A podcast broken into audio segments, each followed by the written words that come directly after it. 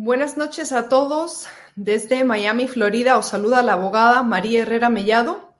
Es para mí un placer estar otro sábado más aquí compartiendo con todos vosotros eh, un programa más de Hispanic Dilemma. En la noche de hoy tendremos un programa muy interesante, además un programa de muchísima actualidad con dos grandes profesionales, dos abogados, eh, un abogado que a la vez es también periodista desde Guatemala y un abogado peruano-estadounidense hablando del tema que más divide a los estadounidenses, la inmigración ilegal. Esta semana hemos visto las devastadoras imágenes de eh, miles de inmigrantes hacinados eh, unidos bajo un puente y pidiendo además al gobierno de Estados Unidos que los dejase entrar. La administración de Joe Biden y Kamala Harris ha decidido culpabilizar a la patrulla fronteriza en vez de asumir la responsabilidad de haber dejado entrar a muchísimas personas y haber creado un efecto llamada colosal.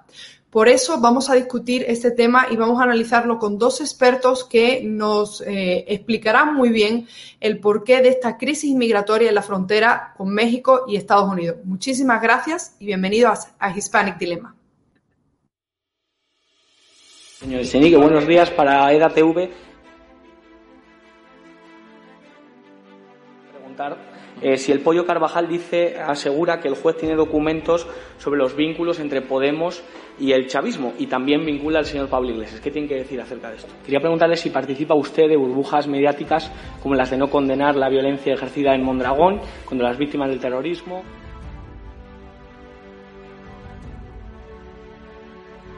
Contestarte es una falta de respeto a tus compañeros y compañeras aquí sentados que son periodistas de verdad. No participamos de burbujas mediáticas condena la violencia de los independentistas hacia la policía? No participamos de burbujas mediáticas.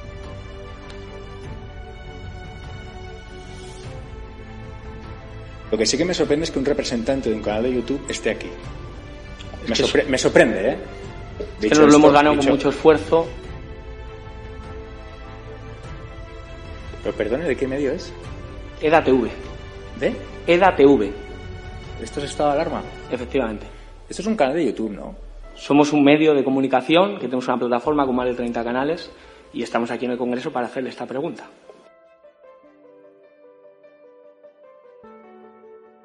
¿Le parece delito de odio, señor Rejón, pegarle presuntamente una patada a un señor con cáncer, enfermo de cáncer? ¿Le parece un delito de odio?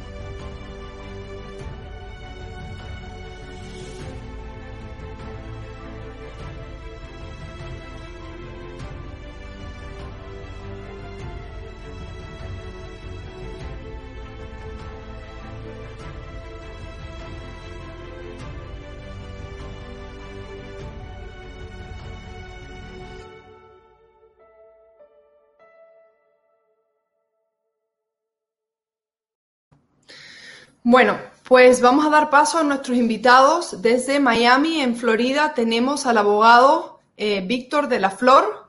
Bienvenido, Víctor. Buenas noches, María. ¿Cómo estás? Muchas gracias por la invitación. Bueno, pues nada, es para nosotros eh, un placer tenerte en este programa de Hispanic Dilemma. Víctor es un abogado peruano-estadounidense eh, especializado en inmigración y asesoría empresarial, que además ha estudiado en Texas, uno de los estados que eh, está siendo ahora mismo el dique de contención contra la entrada masiva y, desordenada de inmigrantes que vienen de más de 150 naciones. Hoy podemos hablar contigo de tu experiencia en Texas, de lo que además eh, supone esta entrada masiva y desordenada para los Estados Unidos y cómo vemos eh, como estadounidenses también la gestión por parte de la administración de Joe Biden y Kamala Harris. Bienvenido, Víctor. Gracias. Y en segundo lugar tenemos también al abogado Giovanni Frati, Eh, parece que Giovanni ahora está un poco congelado. A ver si podemos darle la, bienvenida. Parece que se quedó. Bueno, Víctor, eh, vamos a... Mm, vamos a hablar contigo un poquito de tu experiencia en Estados Unidos como abogado de inmigración y además ah, de haber estudiado en Texas. ¿Qué te parece por ahora la gestión de la administración de Joe Biden y Kamala Harris con respecto a la inmigración, tanto por la frontera sur como por la por, por ah, vía aérea? Bueno, yo creo que lo que está haciendo la administración de Biden-Harris eh, es algo súper deficiente, ¿no? No están haciendo lo que deberían hacer. La idea es tener fronteras seguras, fronteras eh, que tengan una entrada regulada. Sin embargo, como estamos viendo en las últimas noticias, pues es un desastre. Están entrando por miles eh, de forma totalmente clandestina y sin el apoyo del gobierno federal, que se supone que es encargado de proteger eh, las fronteras y de regular el tema de inmigración.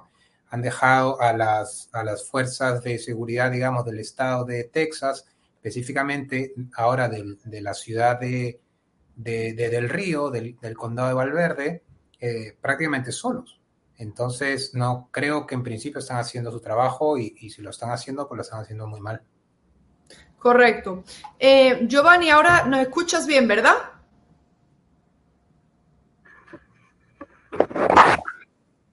Parece que Giovanni no nos escucha. Bueno, em, vamos a, esperar a que Giovanni se conecte. Em, Víctor, a ver, hemos visto las imágenes de, de, una, digamos, una llegada masiva de haitianos a la frontera eh, con Estados Unidos y vamos a ver ahora qué es lo que ha dicho eh, Kamala Harris y Joe Biden de esas imágenes que han dado la vuelta al mundo de supuestamente la patrulla fronteriza azotando a los inmigrantes haitianos. Vamos a pasar, vamos a dar paso a un vídeo, ¿ok? Vamos a ver el vídeo en concreto.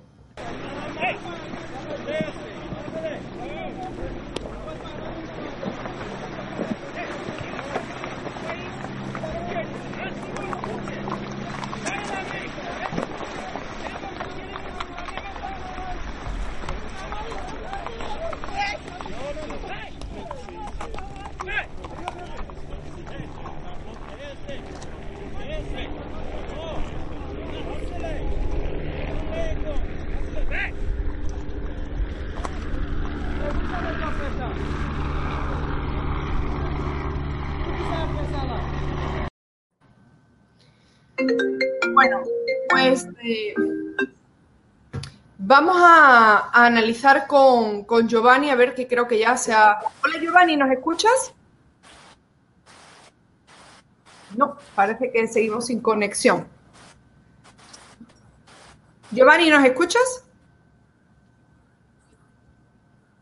No, no tenemos ninguna conexión. Ok, bueno, a ver, eh, supuestamente la patrulla fronteriza que iba a caballo, ¿no? Había azotado a los inmigrantes haitianos, pero ahí, como pudimos ver en el vídeo, lo único que estaba haciendo la patrulla fronteriza es defender realmente bueno, la entrada, ¿no? La entrada irregular, de forma inclusive ilegal, a Estados Unidos. En tu opinión, ¿cuál es eh, la, digamos, la defensa que podría tener la patrulla fronteriza para detener a estos inmigrantes y además ganarse el respeto del gobierno de, Joe Biden y Kamala Harris, Víctor? Bueno, la defensa que ellos tienen es principalmente el tema de, em, de proteger a la seguridad nacional en cuanto a salud pública. El tema es que eh, no, se, no se sabe, dado que esta gente está viniendo, estos inmigrantes están simplemente cruzando una parte del Río Grande, que no sabemos si es que tienen, por ejemplo, eh, la vacuna contra el COVID y podrían traer, en todo caso, eh, digamos, mayores problemas de salud aquí a Estados Unidos. Eh, luego, esta llegada masiva de inmigrantes también lo que hace es desbordar completamente el sistema de, por ejemplo, bueno, del, del de CBP, de, los agentes de la patrulla fronteriza, dado que no tienen la capacidad suficiente de poder procesar a todos, quizá, y eventualmente aquellos que entren, digamos, este, al país también va a haber una, una recarga al sistema de, de, las cortes de inmigración, la cual ya está totalmente sobrecargada. Hay más de un millón eh, y pico de casos que están pendientes aún en corte y con, este, con estas oleadas que están viniendo y que son permanentes desde, desde el inicio de la administración de, del presidente Biden, pues hace que el sistema colapse eh, poco a poco, ¿no? Correcto. Vamos a ver si se incorpora Giovanni, que me dice que nos escuche muy bien, pero nosotros a él no. Giovanni, ¿nos escuchas? Te escucho perfectamente, te escucho muy bien. Adelante. Ok, estupendo, Giovanni. Bueno, eh, Giovanni, vemos la crisis de inmigración continua desde que Joe Biden ha llegado al poder. Hay algunos periodistas que dicen que esto se trataba de una crisis eh, temporal que no tenía nada que ver con el ascenso al poder de Joe Biden y Kamala Harris, pero yo creo que estamos ya en el mes de septiembre para octubre y que vemos que las cifras no solo no bajan, sino que se mantienen e incluso se elevan en el caso de los menores no acompañados. Y me gustaría saber tu opinión como, bueno, como abogado eh, y además como periodista y en Guatemala, ¿qué es lo que se cuece? ¿Por qué no paran de entrar miles de inmigrantes o cruzar la frontera de Guatemala a México. ¿Dónde están las fuerzas y cuerpos de seguridad de Guatemala a México hasta llegar a Estados Unidos? Cuéntanos un poquito, Giovanni. Sí, el gran problema, María, es uh, las señales uh, confusas que da el, el Departamento de Estado y también el presidente de los Estados Unidos, Biden, y la vicepresidenta Kamala Harris y el secretario Mallorca. Ellos desde el principio en la campaña, inclusive dijeron a niños que iban a aceptar a familias, que no había ningún problema, que vinieran, y solo al poder en el 2021, llevan pues más o menos unos 10 meses en el poder, y entonces cambia el discurso. Pero antes de eso, digamos, en el 2020 se ha transmitido por todas las redes sociales y por todos los canales de comunicación eh, de cable y de televisión el discurso de Mallorca y el discurso de Kamala Harris diciendo que no, que ellos son una administración humanitaria, que van a aceptar a los migrantes, que no importa que vengan niños no acompañados o niños eh, con inmigración ilegal. Y esto, por supuesto, ha desatado en Centroamérica una oleada de los coyotes, que son estas personas eh, ilegales, criminales, que usan eh, a los migrantes para hacer dinero cobran 5 mil, 7 mil, hasta 8 mil o 10 mil dólares por persona y obviamente hay una gran oleada. En Arizona y en Texas hay en este momento alrededor de 20 mil niños migrantes y, como muy bien decía Víctor, más de un millón de nuevos migrantes ilegales. Esto se da porque al principio dijeron que sí iban a aceptar migrantes y ahora cambian el discurso y recientemente cuando vino Kamala Harris a Guatemala dijo ya no vengan. Entonces la pregunta es cuál es la política exterior de la administración Biden. ¿Van a aceptar migrantes ilegales o no? Así es, Giovanni. Bueno, es muy interesante el análisis. A ver, yo quiero hacer aquí una reflexión. Lo, lo, que estamos viendo durante los últimos meses, mire, nosotros somos abogados de inmigración y también somos los tres hispanos, ¿no? O sea, aquí no hay ninguna inquina por el inmigrante de, Hispanoamérica, tampoco hay, eh, digamos, una agenda política escondida. Lo que está claro es que para que se hagan una idea, de las fuerzas que controlan la inmigración en Estados Unidos, de la, la patrulla fronteriza tiene el 50% de agentes hispanos y la policía de inmigración que se encarga de arrestar a los inmigrantes, el 30% son hispanos. Esos son datos fácticos, datos que ustedes pueden comprobar. Entonces, ¿qué pasa? Esta semana la señora Kamala Harris, después de ver las imágenes, las supuestas imágenes de un agente de la patrulla fronteriza blanco eh, arrestando a un haitiano que era negro, ha dicho que estas imágenes le recuerdan a la época de la esclavitud. Época que, por supuesto, no hemos vivido ni, ninguno de nosotros, ni ella, mucho menos, que es una auténtica privilegiada, que por el color de su piel y, además, por su género, está donde está. Y punto. Entonces, es muy interesante porque eh, nosotros, de hecho, tanto Víctor como yo estudiamos en estados fronterizos. Víctor estudió en Texas, yo estudié en Arizona y pudimos comprobar lo que conlleva la inmigración, eh, el contrabando de personas, el tráfico de personas. Conlleva una esclavitud de mujeres, conlleva además la la entrada de drogas y de narcotraficantes a Estados, a Estados Unidos. Entonces, imaginaros lo que tiene que sentir ahora mismo la patrulla fronteriza, a la cual, por supuesto, le pagamos todos los estadounidenses, que le pagamos por hacer un trabajo y cuando hace su trabajo supuestamente está reviviendo aquellas imágenes de la América esclavista, ¿no? Una auténtica locura. Pero vamos a escuchar lo que dijo Kamala Harris y es muy interesante que hablemos, que quiero hablar luego con Víctor del tema del, del, TPS, la protección temporal con Haití. Vamos a escuchar primero a Biden, porque esto es, esto es increíble. Escuchémoslo. Thank you, Mr. President.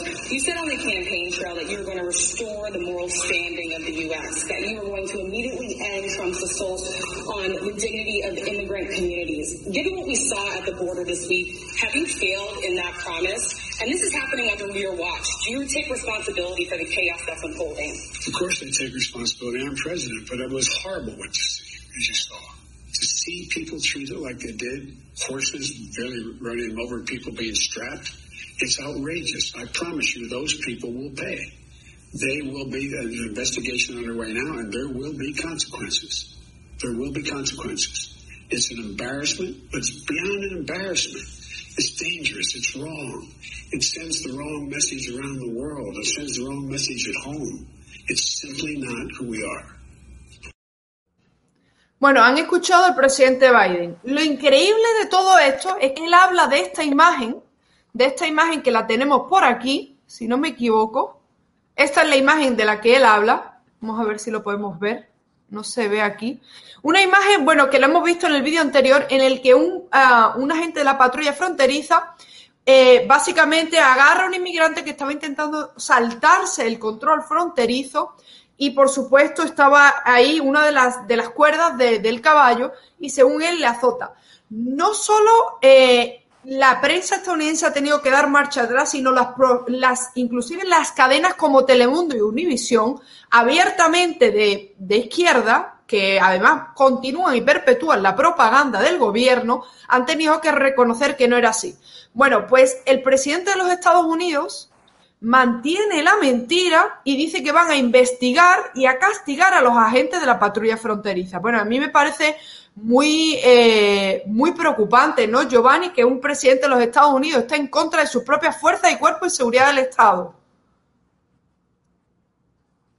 Sí, es una mentira, ¿verdad, María? Yo, yo he visto el video completo, lo vi en AP, lo vi en Reuters, lo vi en Univision y en ningún lugar el policía le pegó con un látigo al inmigrante. En primer lugar, el policía no tiene un látigo en la mano. En segundo lugar, para los que sabemos un poco de caballos, esas son las riendas del caballo, eso no es un látigo. Y cualquier caballo del mundo, para manejarlo, se necesita tener una rienda para moverlo para un lado o para el otro. En ningún lugar del video he visto yo que la gente le haya pegado con un látigo al inmigrante. En ninguno. Eso es una mentira que obviamente para este discurso hiperracial de los demócratas va muy bien, ¿no? Y entonces un blanco le pegó a un negro, eso es mentira, eso no pasó. Pero como esa es la histeria del Partido Demócrata y esa es la venta de todos los días, de dar lástima, de hablar de la esclavitud que se acabó hace 150 años, de hablar del racismo que ya no es sistémico, de hablar de discriminación que ya no se da como se daba antes, digamos en los 60 en el sur de los Estados Unidos. Entonces, la realidad hace que esas imágenes reales desmoronen el discurso, pero como ellos solo tienen el discurso, ¿verdad, María? Ellos no tienen fondo, no tienen sustancia, no tienen ideas reales, sino que solo tienen una idea de victimizarse por racismo, pues entonces tiene que vender esa narrativa. Pero si tú te tomas, como lo han hecho ustedes dos y todos los que tenemos un poco de sentido común, tres minutos de tu tiempo para ver el video, en ningún lugar, ningún agente de los que estaba ahí a caballo le ha pegado con un látigo a ningún inmigrante. Lo que estaba tratando de hacer el agente era agarrar al inmigrante y regresarlo al río, a, a México. Pero obviamente los inmigrantes estaban tratando de evadir a la patrulla fronteriza y pues se han tratado de escabullir. Eso es lo que pasó. Pero el discurso racial de los demócratas quiere regresar 150 años atrás en el tiempo y hablar de blancos pegándole con un látigo a los negros. Eso es mentira. Es una Pero fíjate, Giovanni. falsedad. Es una fabricación. y ni aún porque lo están viendo con sus ojos. No, no, lo perpetúan y ahora vamos a escuchar a Kamala Harris. Pero mira, tú hablas de un tema muy importante. Los demócratas quieren volver a, a atrás 150 años, ¿no? Eh, pero veamos este vídeo del 2009, del 2009, o sea, imaginaros que han pasado muy pocos años. Escuchemos al, par al mismo Partido Demócrata, a la izquierda estadounidense. We need to address the issue of immigration and the, and the challenge we have of uh, undocumented people in our country. We certainly don't want any more coming in. Illegal immigration is wrong, plain and simple. Until the American people are convinced that we will stop future flows of illegal immigration, we will make no progress on dealing with the millions of illegal immigrants who are here now and on rationalizing our system of legal immigration. When we use phrases like undocumented workers, we convey a message to the American people that their government is not serious about combating illegal immigration which the American people overwhelmingly oppose. If you don't think it's illegal, you're not going to say it. I think it is illegal and wrong. People who Pues ese era, ese, eh, esos eran Pelosi y Schumer, ¿no? Los demócratas más importantes ahora mismo de, de la izquierda estadounidense diciendo que hasta que no, digamos, detengan la entrada de inmigrantes de forma ilegal, no habrá ningún tipo de progreso que llamar a los inmigrantes indocumentados en vez de ilegales es errado, está errado. Entonces yo me pregunto, ¿qué ha pasado? Estamos hablando de imágenes del 2009, estamos en el 2021. Eh, Víctor, tú qué ves las noticias, no solo de Univisión, Telemundo, de la, de la prensa aquí en Estados Unidos, como abogado de inmigración, ¿Qué, ha pasado, ¿Qué le ha pasado a este país? Este país, eh, eh, eh, o sea, ese es el discurso de la izquierda estadounidense y de la prensa, porque, porque no sé, porque haya uno, ¿qué tipo de interés puede haber detrás para no defender las fronteras de tu propio país? Bueno, de todas formas debe haber intereses ocultos, que de repente ni tú ni yo lo sabemos, porque desde la fecha que tú has, que digamos, la fecha del video que has puesto, la ley de inmigración no ha cambiado. Entonces, en verdad, esto es un swing de la política y de incluso dentro del Partido Demócrata, como tú has podido evidenciar, ellos tenían un discurso totalmente distinto al que tienen ahora. Y este, y, digamos, el interés totalmente no lo sé, pero sí debe haber un interés oculto, la cual ellos están, digamos, cogiéndose. Solamente para, para ir al, tema anterior, al discurso de, de Biden es totalmente, totalmente ridículo, es totalmente risible en el sentido de que él dice una cosa, pero digamos, él es el jefe de CBP al final, él es el jefe de la patrulla fronteriza, él es el que da las órdenes. Su gobierno no tiene esa consistencia. Solamente por poner un ejemplo, en los primeros 21 días de la administración Biden, más de 200.000 personas cruzaron la frontera. Y en agosto, por ejemplo, 195 mil cruzaron la frontera de manera ilegal, que es mucho más, como 50 mil, 50 y tantos mil, digamos, inmigrantes que han cruzado la frontera en comparación con, el, con agosto de 2019. ¿Qué es lo que vemos? Que su discurso es una cosa y lo que hacen es otra cosa. Cuando, cuando llegó el presidente Biden, luego Kamala Harris, que fue, este, bueno, que se demoró en ir a la frontera mucho, mucho tiempo, eh, tuvo un discurso en la que decía, no vengan, no vengan, no vengan. Pero luego eso quedó en el discurso porque ellos sí están haciendo que todo el mundo venga sin control. Una vez más, no, no estamos diciendo que no vengan, porque Estados Unidos, y de repente lo podemos conversar después, tiene un esquema en la cual abre muchas posibilidades a los, a los inmigrantes para venir aquí. Eh, hay muchos canales, digamos, muchas avenidas eh, formales y legales, que eso es lo que se quiere al final del día tener una, una inmigración legal, una inmigración controlada. Eh, esta inmigración que es totalmente descontrolada, que no tiene ningún asidero tanto en lo que se dice como en lo que se hace en cuanto a, digamos, eh, en cuanto a esquema de gobierno, ¿no? en cuanto a, funciones, en cuanto a estrategia, en cuanto a plan de gobierno, eh, es probable que traiga pues efectos negativos a, a, la sociedad, ¿no? a la economía, a la salud, muy importante el tema, pues ahora el tema del COVID, eh, que aquí en Estados Unidos ya se está viviendo, pues, digamos, con números altos de contagiados, etcétera. Fíjate, lo que dice es muy importante. Yo creo que hablando de la persona encargada de la crisis en la frontera, vamos a escuchar lo que dice, lo que dijo esta semana, porque esta señora que no es la secretaria o la, o la ministra de Seguridad Nacional, pero sí es la encargada en la frontera, que ha visitado una vez la frontera desde que le otorgaron, desde que le otorgaron el cargo, desde que la nombraron, la Border SAR. Eso es lo que comenta, porque no tiene nada mejor que comentar, ¿no? Vamos a escucharla. Starting with our administration, we gave TPS, temporary protected status, to Haitian migrants, 55,000. And then more recently, we extended temporary protected status to over 100,000 Haitian migrants for that very reason, that they need support, they need protection, including reunification with those who have family members in the United States who are American citizens, and doing that through the legal process that was intended to benefit people who are fleeing harm and reunify them with their families.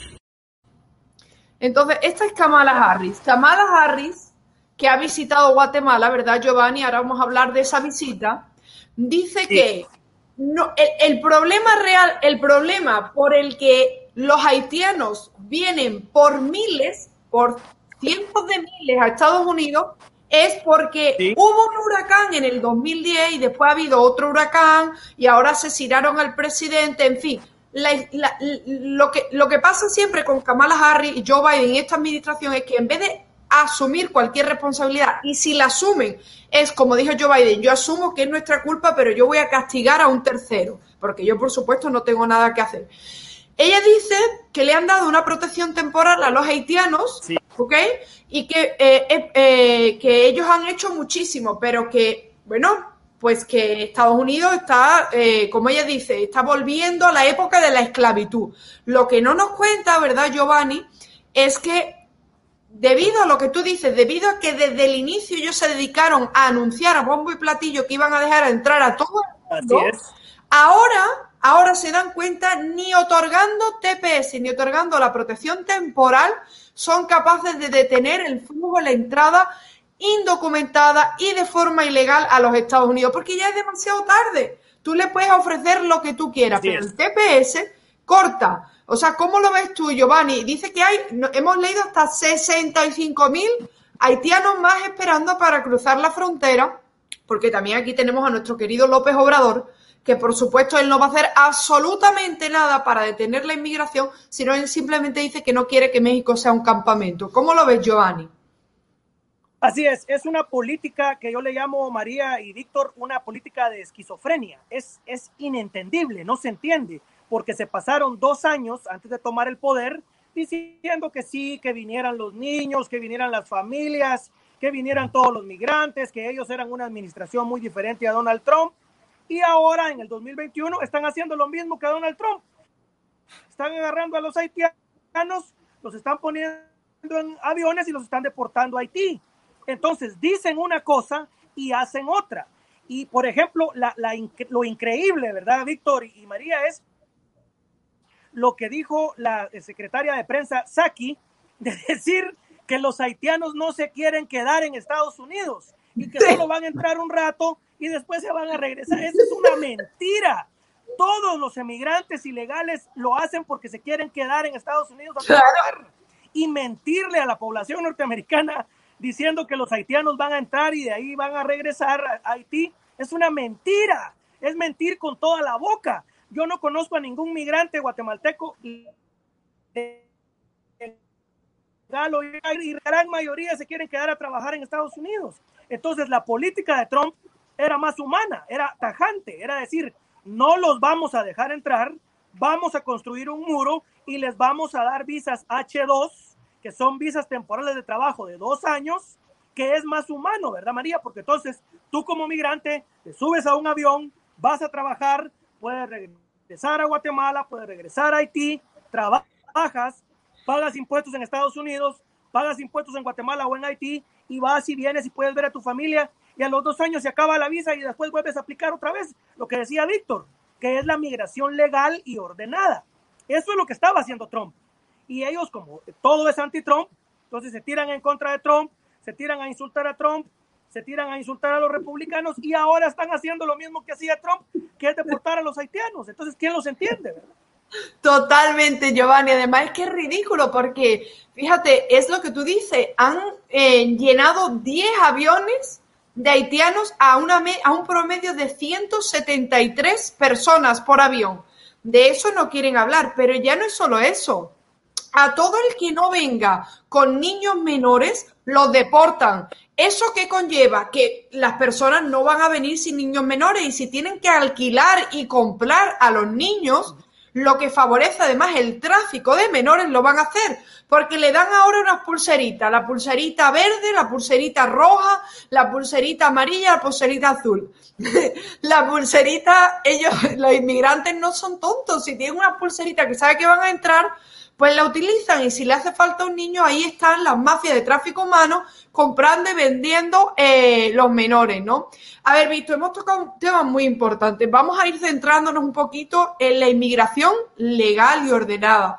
A ver si desde este programa eh, conseguimos explicarle a nuestra audiencia cómo venir a Estados Unidos de forma legal y ordenada. El grosso de los inmigrantes que vienen por la frontera sur vienen a trabajar, como lo ha dicho Giovanni y como lo vemos tú y yo en el día a día. No hay otra. Hay muchos que son perseguidos, pero la mayoría te dicen yo quiero venir a progresar, a ganarme la vida. ¿Cómo pueden venir de una forma alternativa? ¿Cómo pueden venir a trabajar sin tener que pasar meses detenidos y arrestados por la patrulla fronteriza y, además tener incluso eh, que alquilar a los niños? Claro, correcto. Y ah, digamos, de manera para, para tener el, marco jurídico aplicable para, para esos inmigrantes, primero me gustaría hablar un poco del TPS, el TPS de Haití, que son los haitianos los que están viniendo ahora de manera descontrolada. En cuanto a eh, Haití, como tú, como tú bien comentaste, Haití actualmente tiene dos tipos de TPS. Un TPS que se aprobó en 2010 por lo, el terremoto que hubo en ese entonces y ahora se ha aprobado un nuevo TPS ahora en el 2021 por, eh, digamos, el, el, civil unrest, ¿no? El, tema civil que tienen por la muerte de, o por el asesinato, perdón, de su, de su, presidente, de su eh, expresidente eh, Moisés. El tema es que los TPS son protecciones temporales. Temporales significa que tienen un, simplemente un espacio de tiempo por el cual se protege a las personas porque hay ciertos factores en su país que les impiden regresar de manera, digamos, segura a su país de origen. Si bien es cierto, muchos TPS aquí en Estados Unidos se han extendido y extendido en el tiempo, algunos tienen 20 años o más, tiene que tener siempre en mente, digamos, eh, que, esta es una protección temporal. ¿Ok? Eh, el TPS no te da camino a residencia, no te da camino a ciudadanía y lo, muy, y lo más importante también es que los TPS tienen fechas de corte. Generalmente lo que te dice es aquellas, aquellas personas de tal eh, nacionalidad que estuvieron en Estados Unidos a una fecha determinada y demuestren cierto, digamos, requisito de residencia o requisito de presencia física desde esa fecha determinada, pueden obtener el TPS. Para el caso de Haití, el TPS 2021, esa fecha fue el 3 de agosto. Entonces, cualquier persona que llegue, mejor dicho, cualquier haitiano que llegue después del 3 de agosto, no va a tener protección del TPS. Entonces, no sé qué les están vendiendo, digamos, a los haitianos en decirle, como ya se aprobó este TPS, vengan todos y van a tener protección. No es cierto. Claro, claro. Bueno, pero es que aparte de, aparte del, del, TPS, hay muchísimos tipos de visados aquí para venir a Estados Unidos. Tienes la H2B, como decía Giovanni, para aquellos agricultores. Tienes la EB3, que es un visado en el que aquí un empleador, un, un empresario estadounidense te hace una oferta laboral y en un periodo de dos años puedes obtener la residencia permanente y, y muchos vienen a trabajar en construcción, en invernaderos, o sea, hay muchísimas personas que vienen por la frontera sur que llegan a pagar 15 mil dólares a los coyotes y a los traficantes de seres humanos y podrían venir incluso con un visado de turista y abrir un negocio. Hay países que nadie se imagina, pero países, hay tratados comerciales con Colombia, con Argentina, con Chile, por la que además una persona puede venir aquí y comprar cualquier tipo de, de negocio o emprender hay visados para ejecutivos, hay visados, para periodistas, cantantes, artistas, en fin, en fin, en fin. O sea, lo que no se entiende, lo que no se entiende, bueno, yo creo que sí se entiende muy bien. Aquí hay una mafia de tráfico humano, un contrabando brutal eh, y se están aprovechando de que los inmigrantes en estos países no hablan inglés, no entienden cómo funciona el sistema de inmigración, pero tú y yo sabemos que Estados Unidos, a pesar de lo que quiera decir, la prensa estadounidense, que es la que más daño le hace a este país, y por supuesto todos aquellos líderes eh, líderes que además quieren vender eh, que, Estados Unidos es un imperio malvado, pero luego ahí tienes a Estados Unidos donándole millones de dosis de vacunas, dándole cuatro mil millones de dólares en ayuda al desarrollo a Centroamérica. Yo no sé cuántos dinero habrá entregado ya Estados Unidos a Haití. Hay un interés por, atacar a Estados Unidos, pero la realidad es que Estados Unidos es uno de los países más generosos del mundo en materia de inmigración. Que a diferencia de Canadá y de Australia, aquí no o sea, es mucho más la inmigración, se, defiende mucho más y se promueve la inmigración más basada en el vínculo familiar que en el, eh, que la inmigración profesional. Y eso es súper importante que la gente lo conozca porque es que de verdad que la imagen que está dando los medios de comunicación y que da esta administración es absolutamente lamentable. Eh, yo tenía un vídeo más aquí que no sé, ah, eh, eh, al, al, hilo es que se nos ha ido Giovanni, pero para que, para que vean la hipocresía también de muchos líderes internacionales y concretamente de López Obrador y de todos aquellos países que van de México para abajo, tachando a Estados Unidos de un país, de un país antihumanitario, de un país racista, pero esto es lo que pasa en México. En México, ¿ok?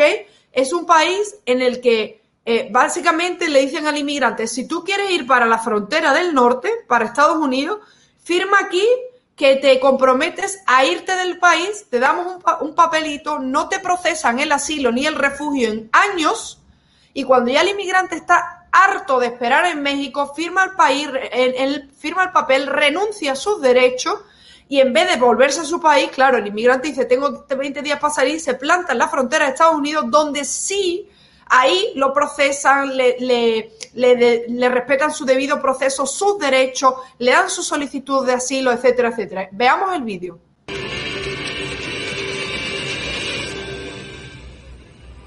En las últimas horas, Tapachula, que es la principal puerta de entrada de la migración irregular a México, pues parece estarse distensando, desahogándose. De acuerdo con el Centro de Dignificación Humana, que es una organización civil en esa ciudad, más de 10.000 migrantes haitianos han salido de ahí y avanzan hacia el norte, hacia el norte de México.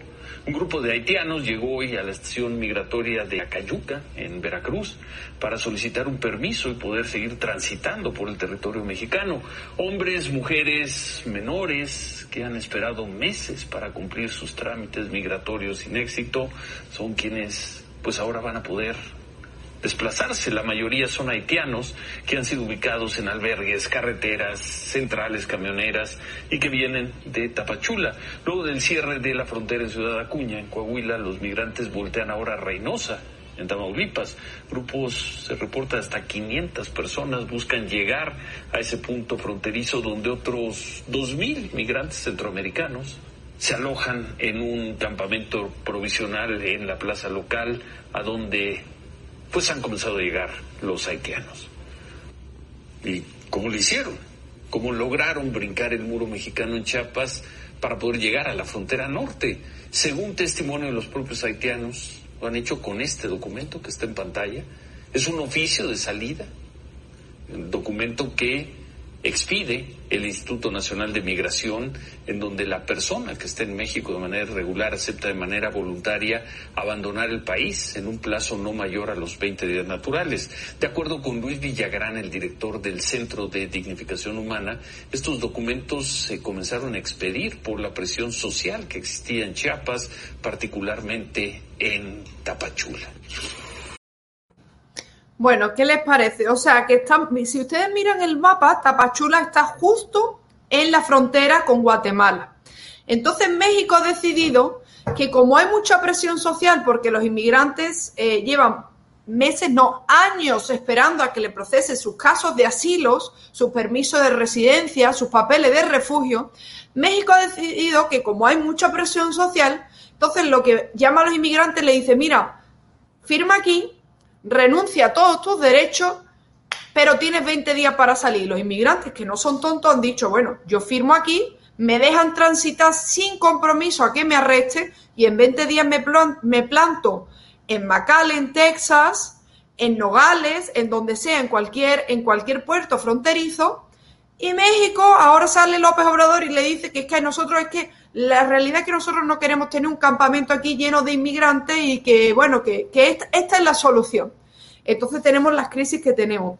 Es increíble porque la solución de este gobierno a día de, el viernes fue que los inmigrantes haitianos que estaban debajo del puente, debajo del puente para entrar allí cerquita del río, una ciudad ya en Estados Unidos, en el estado de Texas, con 35 mil ciudadanos y que en un solo fin de semana recibieron la visita de 15.000, imaginaros eh, cómo se sentían ellos mermados en recursos, sin capacidad de reacción y totalmente amedrentados la gente, han decidido el gobierno de Joe Biden y Kamala Harris que los, los van a recoger todos y los han dispersado. Ahora están desde Tijuana hasta, hasta, em, hasta el otro pico de la frontera, ¿no? Dispersos a lo largo de 4.000 de 4.000 kilómetros de frontera que tiene Estados casi 4.000 kilómetros que tiene Estados Unidos con México. Pero la solución de ellos es, además, no dar ningún tipo de información sobre cuántos inmigrantes están dejando entrar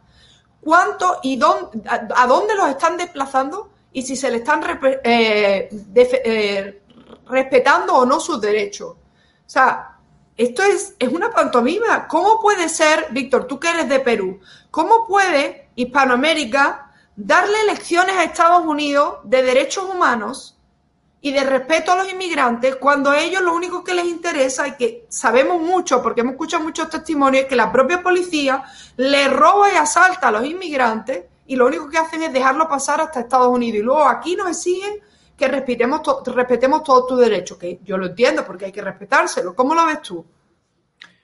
Es un desastre.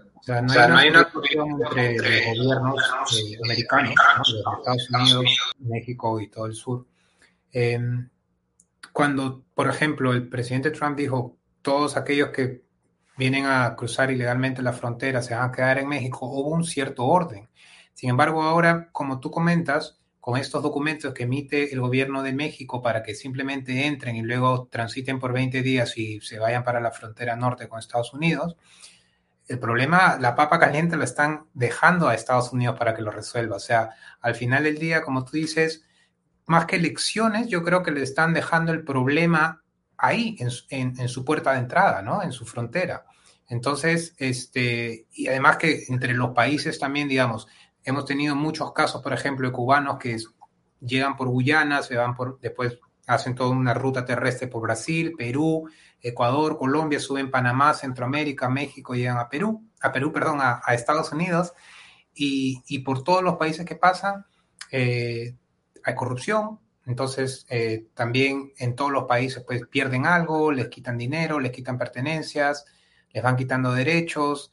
Entonces, eh, si los propios países de nuestra, de nuestra región, digamos, de, Hispanoamérica, no tiene tampoco una política, digamos, eh, una política firme y segura en cuanto al, al, al tránsito de estos, de estos este, digamos, a migrantes que van directo a Estados Unidos. Ahora, por ejemplo, estos haitianos que están ahí, muchos vienen de Brasil y de Chile. Hemos visto, bueno, yo he visto una, una noticia que incluso ellos con las residencias temporales o permanentes que tienen de Chile, eh, ya los tiran, lo dejan tirado ahí en la, en la frontera. Este, ¿Con qué fin? No lo sé, pero, pero se sabe que esa gente ya ha tenido una residencia anterior en otro país, por lo cual también se puede alegar, el gobierno puede alegar que ellos eh, han estado ya seguros en, un tercer país, ¿no?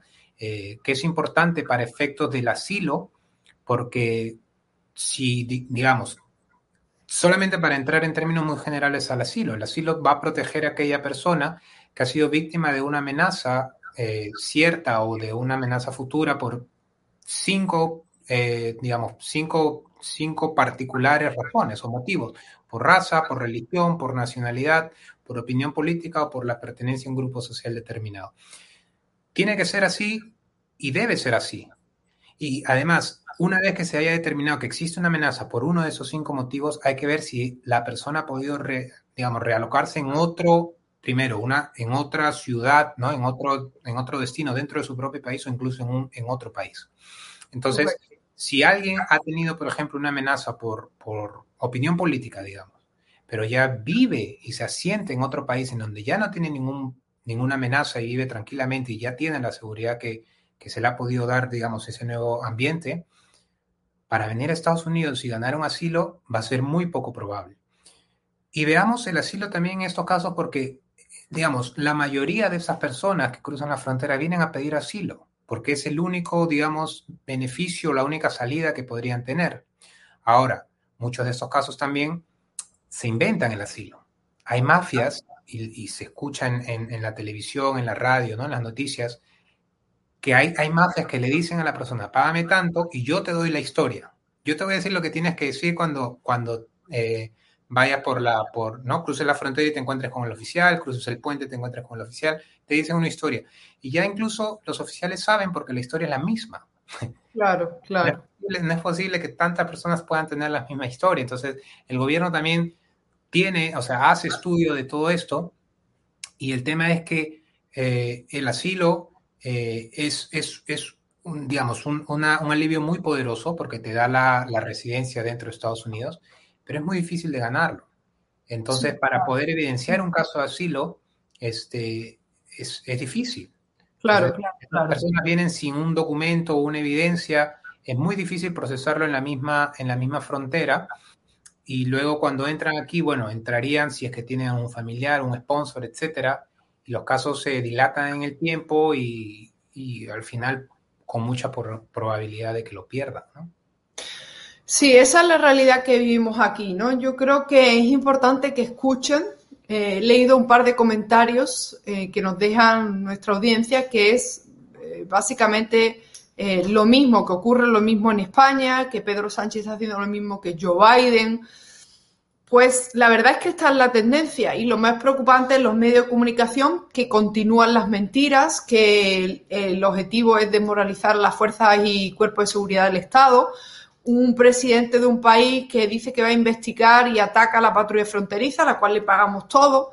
Entonces yo soy de la opinión que al final, eh, por mucho que nos cueste, pues lo que vamos a necesitar es los ciudadanos defender nuestros intereses. O sea, hay muchos dueños de, de propiedades privadas en Texas que no, le, no les hacen ninguna gracia lo que está pasando porque además están dañando sus propiedades, porque viven bajo el temor. Hemos visto una Alexandra Ocasio Cortés que dice que hay que despenalizar la, la, la, entrada ilegal de personas. Y yo me pregunto, ¿ella está de acuerdo con que entren por la noche en su casa 70 personas a la vez? sin llamar a la puerta, sino que entren por la ventana, que entren por el trasero, el trastero, ella lo aceptaría, no, ¿verdad? Entonces, ¿qué está proponiendo? Que, que sea eh, legal el que entrar sin documentación, sin llamar a la puerta, sin pedir, es que una hipocresía todo, ¿no? Yo diría, yo diría también que eso no es exacto, ¿no? Porque la entrada ilegal al país no es un crimen. Uh -huh. La reentrada ilegal es un crimen federal, pero la entrada no es un crimen este, federal. Entonces, no sé qué está hablando ahí Alexandro Casio Cortés. Correcto. Hay un, compa un, compañero aquí que comenta, bueno, sí, eh, claro que le dan lecciones a Estados Unidos, devuelvan al país a los, a los tribus nativas que le robaron. Mire, eh, señor, vamos a ver, en, en, el momento en que vivimos, ¿ok? Muchos de los dueños de esas tierras son precisamente hispanos, ¿ok? Y no creo que ahora el debate sea devolver la tierra en este país. Eh, hay muchas tribus indígenas, de hecho en Arizona, de, de Arizona, en Florida, en muchos estados, ellos tienen un derecho diferente, pero la realidad es que los dueños de las propiedades en Texas, que el gobernador de Texas, Greg Abbott, que el gobernador de Arizona, que el gobernador de Nuevo México tiene derecho a defender los intereses de sus ciudadanos, de sus, eh, de, de los residentes de esos estados. y que además hay que atender a las causas. ¿Por qué se producen estas olas masivas, estas llegadas masivas de inmigrantes? Por la violencia, la corrupción, la falta de oportunidades, la falta de una libertad económica y que dando dinero del contribuyente estadounidense, 4 mil millones de dólares la última vez que se le dio a, a ¿cómo se llama? A, a Centroamérica, sin ningún tipo de condición, no tiene ningún sentido, porque al final, y es una lástima que se nos ha ido Giovanni, como Giovanni explica muy bien en sus programas de televisión, el dinero llega a un grupo de ONGs que reciben el dinero y en vez de llevar a cabo políticas o defender políticas que hace, que hagan que la inmigración no siga, digamos que los, guatemaltecos, los salvadoreños, los hondureños sigan emigrando masivamente, pues se dedican a pedirle al gobierno de turno o a defender políticas que nada tienen que ver con ese país, como es, por ejemplo, el aborto, eh, el, feminismo y la lucha contra el cambio climático. Cuando de los casos que hemos visto aquí en Estados Unidos, son muy pocos los que te dicen, mm, yo en verdad eh, vengo a Estados Unidos porque, porque el cambio climático, es que no saben ni lo que es el cambio climático. La gente huye porque, porque hay una violencia insostenible.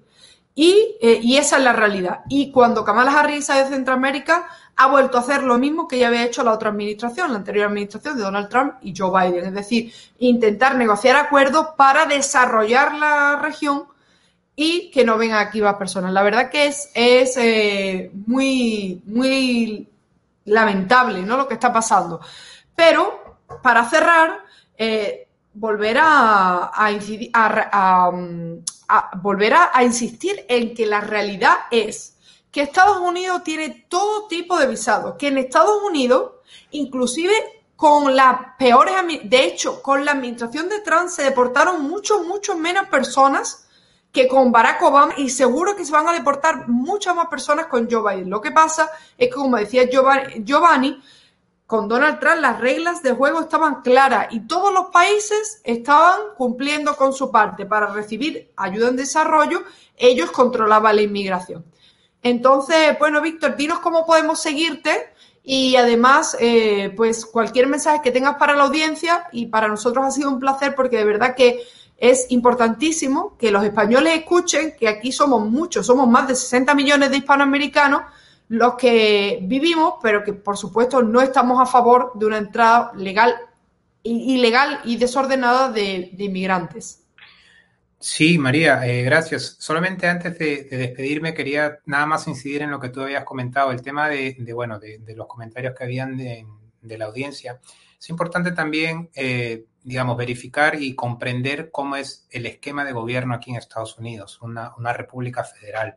Hay competencias eh, que incluso al nivel federal eh, debe cumplirla, digamos, el, poder ejecutivo, que es en este caso eh, la administración Joe Biden, con todas las agencias que están debajo, y la competencia que pueden tener los gobiernos estatales del condado y, locales, ¿no? La, de, las ciudades. Entonces, como tú comentaste, en la ciudad del Río de 35 mil habitantes, que ven un flujo de 15 mil, digamos, los oficiales eh, de, la ciudad y del condado de repente no van a poder tener la capacidad de, contenerlos. Necesitan en, en un fin de semana, encima, en un fin de semana. Necesitan al gobierno federal, que es el encargado de proteger las, las fronteras. Y, y aparentemente las, los oficiales de CBP, de CBP tampoco no han tenido la capacidad de, de contener todas estas personas. Entonces, hay que, hay que coordinar los gobiernos locales con los gobiernos estatales y regionales, y, perdón, y, el federal.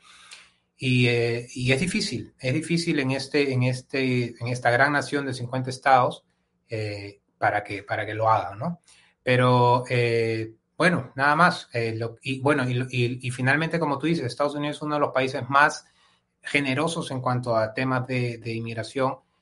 hay visas aquí desde la A hasta la Z, literalmente para muchos tipos de categorías y quizá para este tipo de personas que vienen por la frontera hay también algunas categorías que les aplica. Estos trabajadores de campo, trabajadores no cualificados, hay personas víctimas de tráfico humano, hay visas para, y para los refugiados, ¿no? Entonces, si es que la gente en verdad necesita, hay visas humanitarias, entonces, si es, se puede eh, generar una inmigración, digamos, legal dentro del marco general y legal que da eh, bueno, la, ley de, de, inmigración americana, eh, a fin de evitar estos temas que en verdad son temas pues este, políticos básicamente, ¿no? Eh, yo quiero agradecerte la invitación una vez más. me pueden seguir por Twitter, uh, B de la Flor K, y espero pues este, participar en otro programa. Perfecto, sí, ha sido, ha sido un placer. Y eso que no hemos tocado, también la llegada masiva de refugiados afganos, algunos de ellos ya en un periodo de dos semanas acusados, algunos de violencia doméstica, de intentar estrangular a sus parejas, de acosos sexuales, todas estas noticias que, que, son devastadoras y que por mucho que les duela cubrirlo, deberían de cubrirlo, porque yo creo que va en aras del interés, de defender el interés de los Estados Unidos y también es importante que la, ciudadanía lo conozca la información. O sea, este es el país en el, que, en el que vamos a vivir, en el que vivimos ya. Y no queremos encontrarnos con representantes como Ilan Omar y como ese conocido como Squad, ese grupo de mujeres que vienen negando inclusive los atentados, los atentados de, de septiembre 11 y que, realmente pues eh, llegan a, representar a cientos de miles de estadounidenses simplemente por políticas de, puertas abiertas y por el desconocimiento de la ciudadanía estadounidense. Muchas gracias, Víctor, y a los demás nos vemos eh, la semana que viene en Hispanic Dilemma. Hasta pronto. Gracias. Hasta Thank you.